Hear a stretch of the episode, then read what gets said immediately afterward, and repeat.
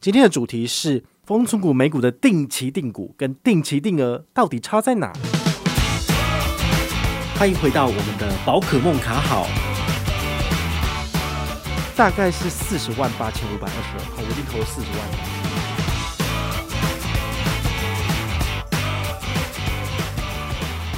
嗨，我是宝可梦，欢迎回到宝可梦卡好哦。那今天要来跟大家聊的是跟美股有关的议题啦，哈，蛮有趣的。好，那也是我刚好前几天有整理出一篇文章，那现在刚好就是呃用一集节目跟大家聊一聊这样子。好，那在进入我们的正题之前，我想要先跟大家分享一个活动的成果。好，就是去年这个丰存股的美股上线啊，然后我其实有举办一个活动，哈，就是邀请大家来一起做定期定股的活动，然后从去年十月。走到今年的六月底，好，这样不是有八个月吗？那你如果每个月扣款一次的话，这样至少会有扣几次？呃，十、十一、十二、一二三四五六，好，可以扣款九次。但我发现，其实它这个门槛非常的高，也就是说，大家连台股都不太投资，不太可能去呃花钱去做美股的投资。好，这件事情其实有点困难，所以我为了要让大家能够活络一点，所以我就举办一个活动，就要求大家就是。请大家一起来跟我做定期定股，好，就是做美股投资，然后连续扣款达六次，好，因为刚刚讲过有九个月嘛，你只要有三个月没有扣到，但是剩下的六个月都有扣到的情形，那你就符合这个资格。那你可以在七月初的时候来回报你的这个投资成效截图，那我们就来做个比赛，好，就是为期一周的时间，大家赶快来回报完之后，我们来比一下，就是大家的投资报酬率数字怎么样？因为你会买什么东西，其实我们根本不知道，好，所以这个其实蛮有趣的，但是。它不是一个那么精确的投资竞赛，它只是邀请大家一起来。那最大奖是什么？四千块钱。上半年呢，我送四千块钱。那下半年的部分一样，就是从七月继续比到十二月。我们十二月底呢，大家再来回报一次。那我们来看看大家的投资绩效如何。那这样子要送多少？送五千块，所以最高就是送九千元。那前面有一千块钱，其实就是买咖啡送大家了。好，所以我总共提列了大概一万块钱左右的预算来送大家，就是希望大家一起来玩一下。好，那现在刚好已经八月了嘛，好，所以我要跟大家分享的就是上半年的这个投资绩效。那我先跟大家分享我自己的部分，我自己的部分呢，好，其实七月份的时候我自己美股投了多少钱，我自己看我后台，因为我就截图跟大家一起比赛哈，大概是四十万八千五百二十二，好，我已经投了四十万上去了，好，这就是一个人的年薪了。那那时候的成效如何？四四九四零零。那这个大概是十点零一趴的投资报酬率，以我的投资报酬率为这个所谓的基准来看其他人回报的部分。那这一次回报的有一二三四五六六个人回报，其中有一个是超过了这个回报时间，所以不符合资格。那除此之外的部分呢？呃，有来回报的部分，我都有在送你。小小的赠品哈，就是我们的麻吉积分五百分就可以换五百块礼券。那第一名当然最大奖可以拿四千块走。好，那请记得就是要在时间之内来回报。好，那第一名他的成效如何呢？他投资的美股总金额是二十九万两千八百四十一元的新台币。那他来回报的那一天，他自己本身的那个美股的约当新台币是多少？三十三万两千八百九十八。好，所以算一下之后。他的报酬率居然来到十三点六八，好，就是硬是比我多了三点六七的百分点。那到底买了什么东西？因为我有邀请大家截图，所以我就稍微看了一下。那我就发觉，哎呦，他买的东西其实蛮多都是属于科技类股，好，比如说 Apple，啊 Facebook，好，所以这部分的话，的确是成长的动能，所以有可能为他带来就是所谓超额报酬。但是呢，其实美股它的波动很大，好，所以。除非我们下半年的美股还是持续走高，不然的话呢，只要就是相关类股下跌的部分，那它的投资报酬率可能就吐回去了。好，所以这一块当然也是大家要特别去注意，不是说你买 Apple 或者是你买这个 Facebook 你就可以拿到高报酬，它不是这样子。那它还有下单一个标的叫做宝桥，那宝桥大家也知道，其实就是做这个。呃，我们的洗衣粉啊，吼，相关的卫生用品之类的东西，那它是民生必需品，所以自然而然就是呃，算是常青树，也就是说比较不太可能会倒哈，除非就是有其他更厉害的品牌来把它取而代之，但基本上比较不会，好，所以它这个都是反而是相对比较保守一点点的，好，那它通篇的这个投资的商品里面，其实并没有所谓的指数股票型 ETF，好，所以这是很微妙的。那我看其他人的投资报酬率，从五点六趴到九点二到十三点二都有。好，所以其实你看了这些数字，你就会发现，其实每一个人的投资的状况都不太一样，然后你的资金大小其实也都不一样。所以这个投资挑战，我个人就觉得蛮蛮有趣的，因为市场上好像也没有其他人推出这样子的所谓竞赛活动。当然，它的总奖金不高，所以不太可能说有吸引很多很多人来参加。因为毕竟你一投钱就投二三十万下去，那只是为了赚赚区区的几百块到几千块，那好像不符合投资成本。所以这个东西其实也不是为了要让你就是诶赚大钱用的，它其实就是给你一点点的小甜头，然后让你有机会有动机去尝试一下这个所谓的美股投资是怎么一回事。好，那我就是公告答案。之后呢，其实也有粉丝陆续来领奖。好，那其中就有一个龙小姐，哈，她刚好姓龙，她就有写信给我，我觉得蛮妙。她说：“谢谢您介绍美股跟举办活动，才刚接触美股，真的每个月定期定股投资下去，渐渐能够理解宝大讲的投资心法。虽然绩效跟大家比还差强人意，可是持续的练手感，找到适合自己的投资方法才是重点。下半年会继续努力的，祝平安顺心。”所以你。看到这个东西，你就会觉得还蛮感动。就是你做很多事情不是为了要赚钱，好，你做很多事情有时候是为了要帮助别人。所以我看到很多人就是因为我的文章或者是因为我讲解，所以而开始去接触这一块，然后让自己开始往投资的方向多走一步，多前进一点。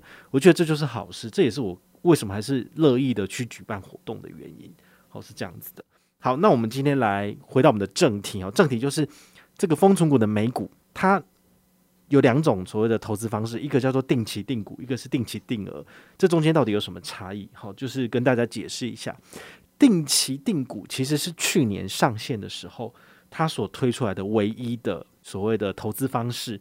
那它的运作方式很简单，就是美国的股票跟台湾的股票不一样。哈，台湾的股票可能就是说零股的话就是一股、两股、三股，然后一张股票是一千股。所以你看到的那个股票上面的报价要乘以一千才是你真正买一张的价格。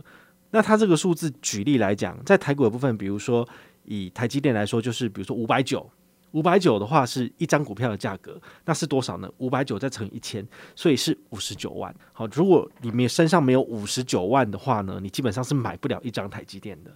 所以你之前有听到一些新闻消息，说什么港湖女神她在公报上面去呈报自己的这个投资数据。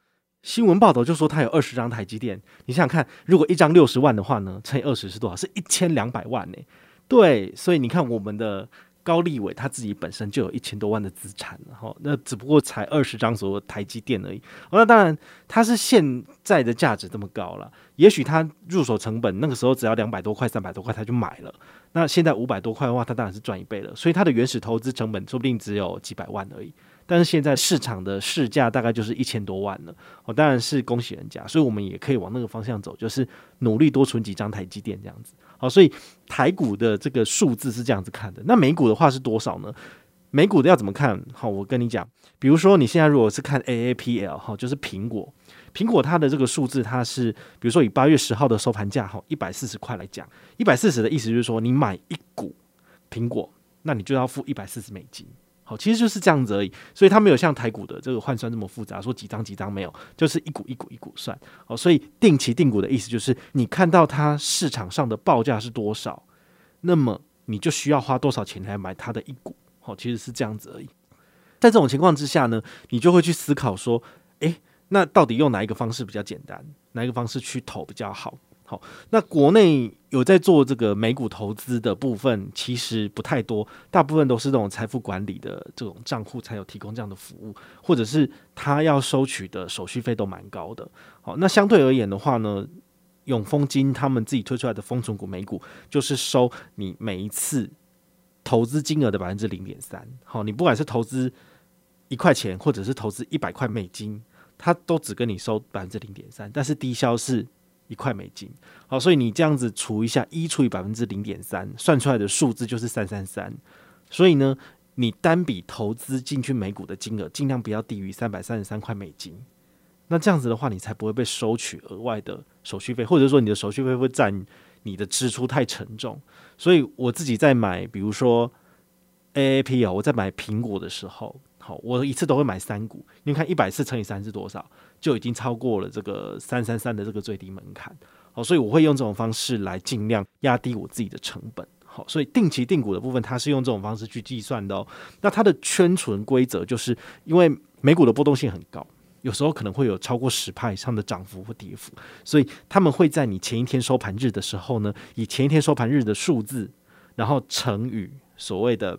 百分之一百一，好，就是多收十趴的这个圈存金额。所以以苹果的股价 AAP 哦为例，哈，它的收盘价如果是一百四十五点六的部分，那么我再一次买三股的情形，我会被圈多少呢？就是一四五点六乘以三，然后再乘以一点一，好，就是百分之一百一的意思。那这样算出来的数字是四八零点四八。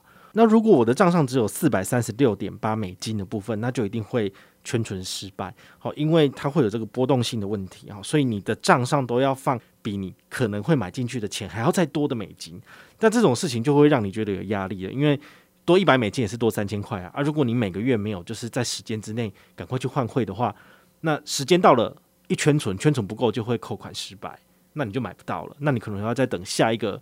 这个十天之后，因为六号、十六号、二十六号嘛，中间都间隔十天才能够购买，那就会比较麻烦一点。好，所以这种定期定股的方式，其实很多时候也会让人家觉得哦，金麻烦。但是因为它的股价是波动的，所以你每一次要准备的美金都是不一样的。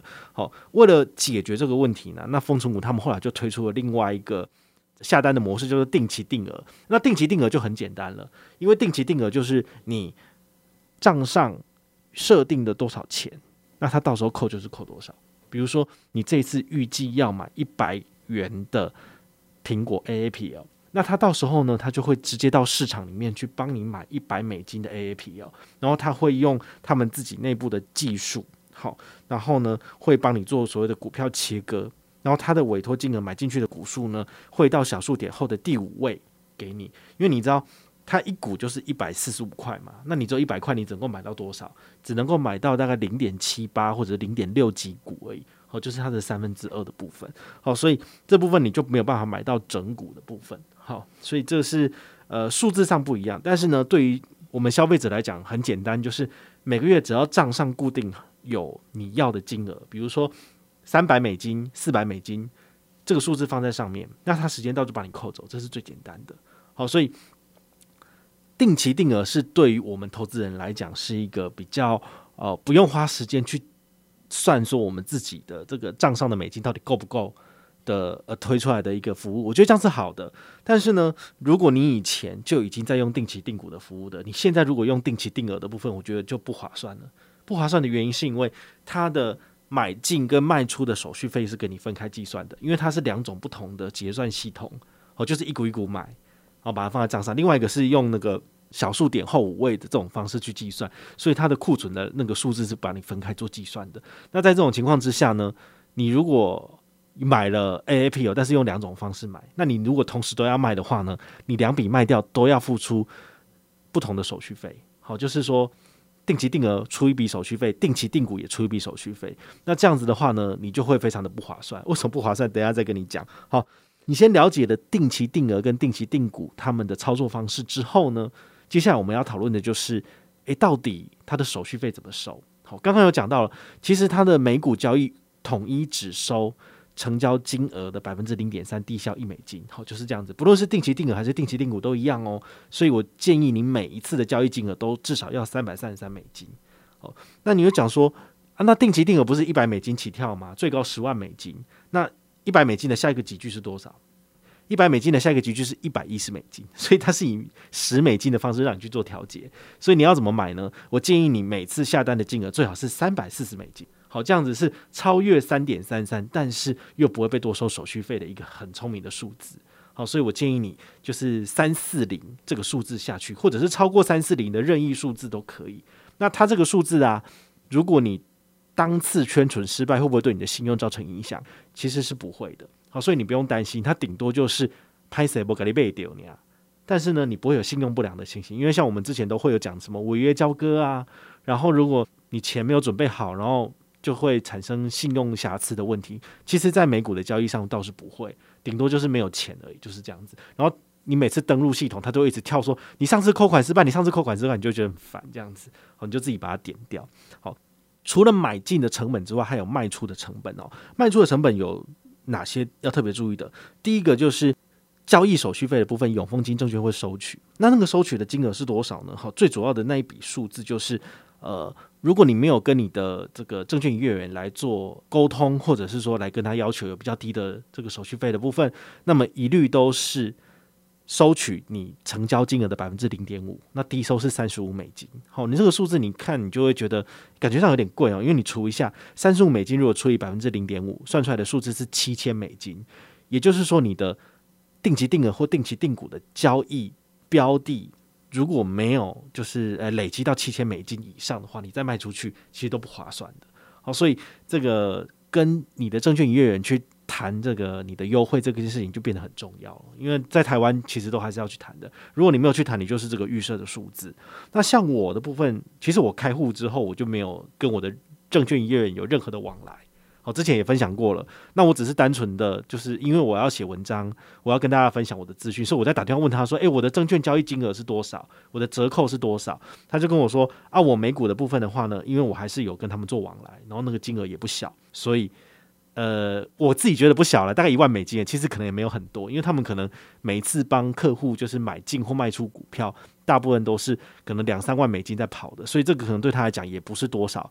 但是对于小资主来讲，我觉得我这个数字已经就是已经有点不错了，好，所以他给我的这个 offer 的话，就是我的每一次交易是收取我的成交金额的百分之零点三，最低要收十五美金，所以你十五除以零点三，算出来就是五千美金。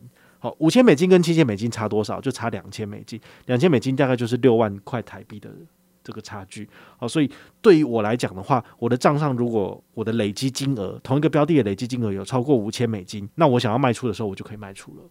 好，所以这个就是它的需要注意的小小细节，这个数字的部分。那前一阵子刚好有一个粉丝他问我说：“啊，这个封存股的这个定期定额，这个有时间限制吗？”其实我不太知道他问这个是什么意思，然后我后来再跟他聊一下，他说我才知道说，因为他问的意思是说，那我可以就是天荒地老一直不断的定期定额下去吗？或者定期定股下去吗？其实是可以的，哦，但是呢，其实刚刚我解释的这两个数字，哈，就是你的退场的基本数字，你就可以特别去注意说，当你的累积资金已经到达这样的数字的时候，你就可以考虑，诶，你退场的话，你的成本就已经降到最低了。好，但是如果你自己本身觉得没有差，反正你想卖就卖，那你一定会被收取的，就是最低的那个手续费，比如说三十五美金，或者是我这边的这个十五美金。好，这个差异的话，就是你自己要去抓，因为买进跟卖出都会有所谓的手续费。那这个手续费如果能够把它压到最低，对你来讲，你才能够赚最多嘛。好，所以美股它的交易其实还是有非常多的眉眉角角。除此之外呢，它其实还有一些很小的钱是美国政府那边会收的，比如说这个税率的部分，证券交易税在卖出的时候会课征零点零零零五一。好，这个是美国当局不定期调整的部分。所以当你在选择卖出证券的时候，其实这个永丰金也会从你卖出的金额里面扣这一小笔，这是给美国政府的。好，这是美国政府拿走的。那还有一个叫做粉红单 （pink sheet）。好，他说每股加收零点零零一好百分比，这个是接受卖出的部分。那也是依据美国当期不定期调整。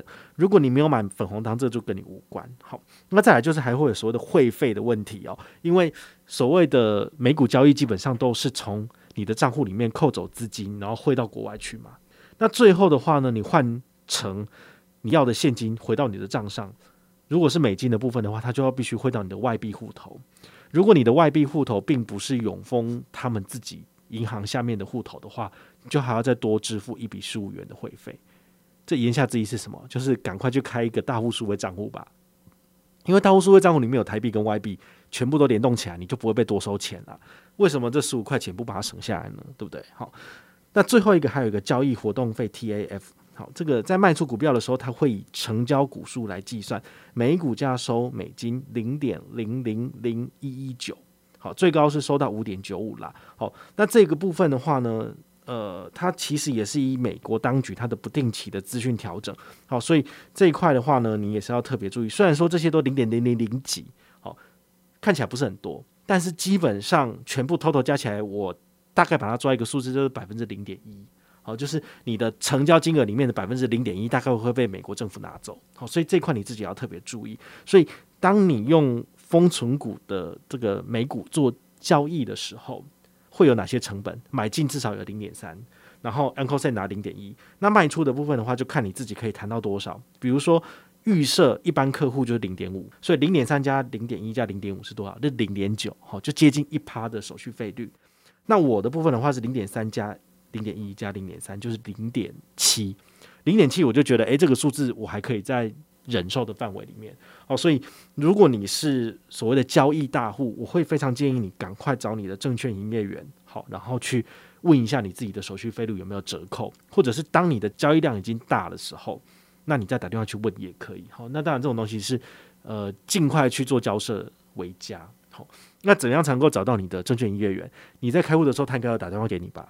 没有的话呢，你想一下你是哪一个分公司开的，打电话去他们的分公司问，他们就会有人直接打电话给你，或者是比较简单的做法，就是打开你的大户头 APP，然后你在你的个人资料那边，他就有列出你自己的证券营业员的这个联络电话，那你就直接从那里打电话给他，其实也是可以的。今天的话呢，就是简单跟大家分享哦，就是美股投资的这半年多来的心得。好，跟我之前使用的 eToro 或者是 TD Ameritrade 相比的话呢，其实台湾的系统产品相对的还是比较复杂一点。